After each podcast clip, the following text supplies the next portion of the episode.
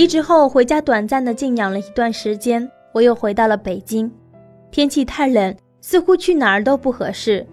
忙习惯了就闲不住，正巧好多机会送上门来，我就又开始了各种找工作。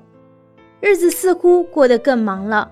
这期间，一家很牛的互联网公司投资部给我了一个破格录取的 offer，我又开始纠结了。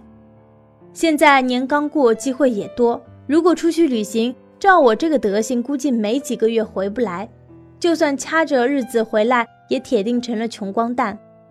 房子租期也到了，到时候只能睡大街，喝西北风。想到这儿，我深呼吸了一下。真要去长途旅行吗？去哪儿呢？绕着中国走一圈，东南亚、西藏，会不会因为高原反应死在路上？我一个女生会不会不安全？人真的很可笑。有钱的时候说自己没有时间旅行，有闲情的时候又没有钱，有钱有时间的时候却又没有勇气了。虽然我不像一般女生那么柔弱，也不是没有一个人旅行过。高中时一个人在英国待了近一个月，大学时也去过很多地方，但这些旅行时间都很短。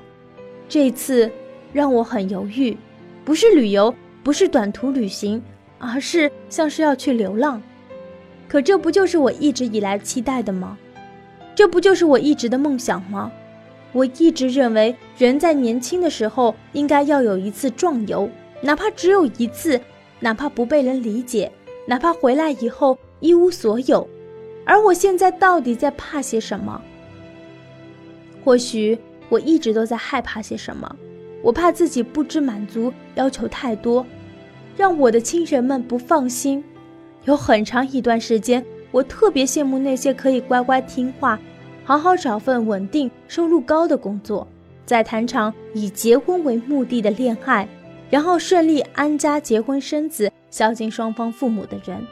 可是我真的不是那样的人，我的想法就是跟那些乖孩子不一样，就是我刻意要去追求自由和漂泊。只是我知道，至少在年轻的时候。我可以有勇气、有机会成为我想要成为的人，而父母所期待儿女去过的那种安定生活，在安定的时候就自然会安定了。而现在，如果我妥协了，我会后悔一辈子。所以想来想去，还是决定出发。于是拒绝 offer。也许命运这么安排，让我接触我不喜欢的东西，是想让我发现。我内心最想要做的事情到底是什么吧？既然现在没有答案，就一切顺天意吧。再也没有半点犹豫，我把北京的房子转租了出去，开始了粗略的行程规划，没有定下来具体非去不可的目的地，只是随心随性随遇而安。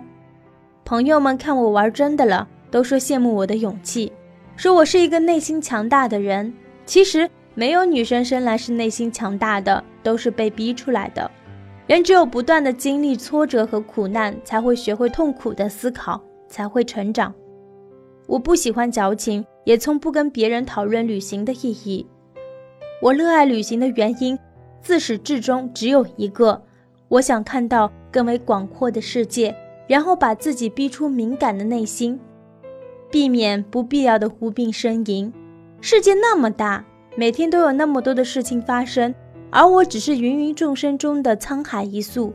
无论是失恋、失业，或者是不被别人喜欢，与这个世界相比，都是无足挂齿的小事。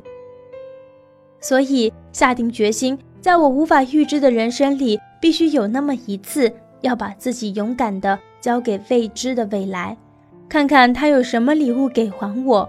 迷茫的我，对未来一无所知。我只知道，我要出发，此刻出发。